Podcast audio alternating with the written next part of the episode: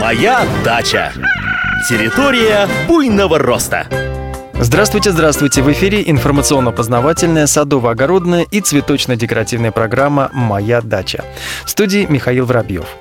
Сегодня в первый день лета хотелось бы поговорить о цветах, которые требуют минимального ухода, но при этом радуют своим цветением на протяжении нескольких лет. Как вы, наверное, уже поняли, речь пойдет о многолетниках.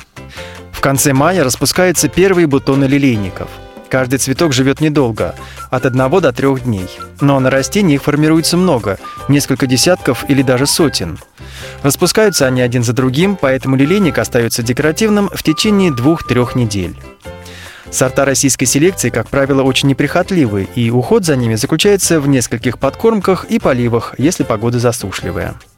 Кроме того, можно подобрать сорта так, чтобы они цвели не переставая с мая по август. Дельфиниумы в саду смотрятся очень графично. Их плотные соцветия-султанчики формируют четкие вертикальные линии. Окраска не очень разнообразная – белая, розовая, голубая и фиолетовая.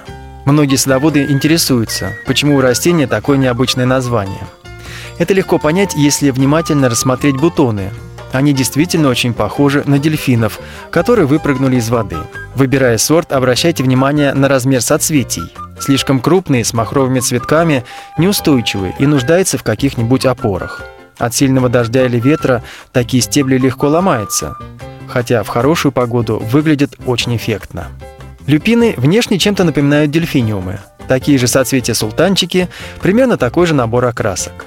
Но люпины, как и все бобовые растения, обладают очень полезным свойством. Их корни способны усваивать азот из воздуха и обогащать им почву. Правда, эти растения на клумбе ведут себя достаточно агрессивно. Более мелкие цветы они могут просто-напросто задавить своей пышной зеленой массой. Поэтому люпины сажают либо отдельно, либо в сочетании с крупномерами, такими как хоста, дивисил или гелениум. Монарда – цветок двойного назначения.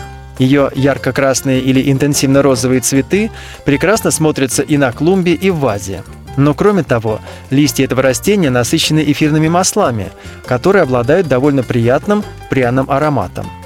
Поэтому молодые побеги монарды добавляют в чай, салаты или супы. В нашей стране растение стало широко известным в начале 80-х. Садоводы связали это событие с Московской Олимпиадой, и поэтому монарду довольно долго называли не иначе, как «олимпийская мята». На сегодня все. Работайте с удовольствием, отдыхайте активно и да пребудут с вами высокий урожай. Моя дача.